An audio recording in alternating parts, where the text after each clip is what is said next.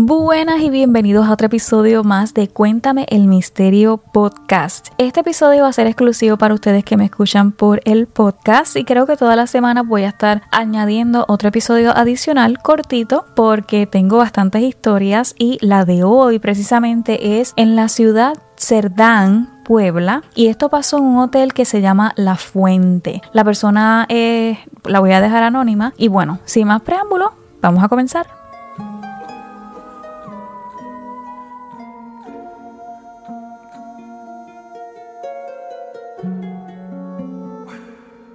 Ok, y dice, a inicios del año pasado tuve la oportunidad de impartir unos cursos en el tecnológico de la ciudad Cerdán, Puebla.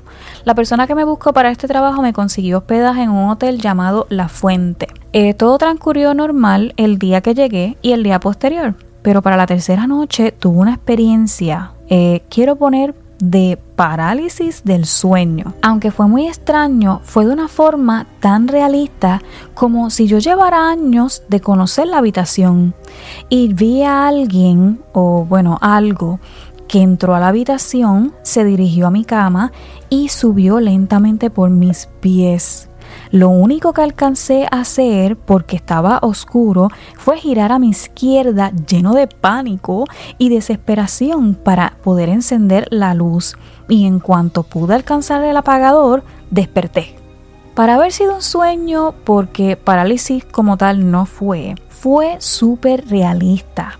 Al día siguiente se lo conté a los profesores a los que impartí el curso, con quienes para ese punto había hecho una buena amistad, y lo que me dirían me dejó con una extraña sensación de incredulidad y temor. Resulta que según ellos y también de acuerdo a las palabras de los trabajadores del hotel, que más tarde me lo confirmaron, ese hotel anteriormente era una vieja hacienda y se cuenta que un general o algo así había encontrado a su mujer con uno de los trabajadores. Entonces él, en venganza, colgó sus cabezas en los barotes de alguna ventana. No corroboré la historia, pero varias personas coinciden con la misma versión. Luego de eso, me enteraría que en este hotel las cosas se mueven de lugar, las sillas o mecedoras se mueven y se escuchan cosas en la noche. Y no, no es la llorona. Afortunadamente, dos días después del susto, había terminado la semana de cursos y podía regresar a salvo a mi bello estado dejando atrás esa extraña experiencia. He de mencionar que luego del suceso dormí las dos noches restantes con las luces totalmente encendidas toda la noche y gracias a esto ya no hubo más experiencias extrañas.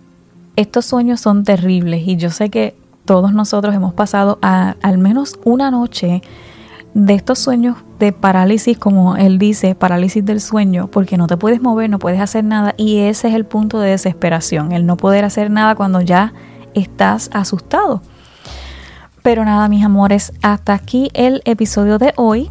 Sabes que mis redes sociales están en el link que le voy a dejar en la descripción, incluyendo el email. Y pues nada, les envío un abrazo gigantesco y los veo por aquí la semana que viene. Hasta luego.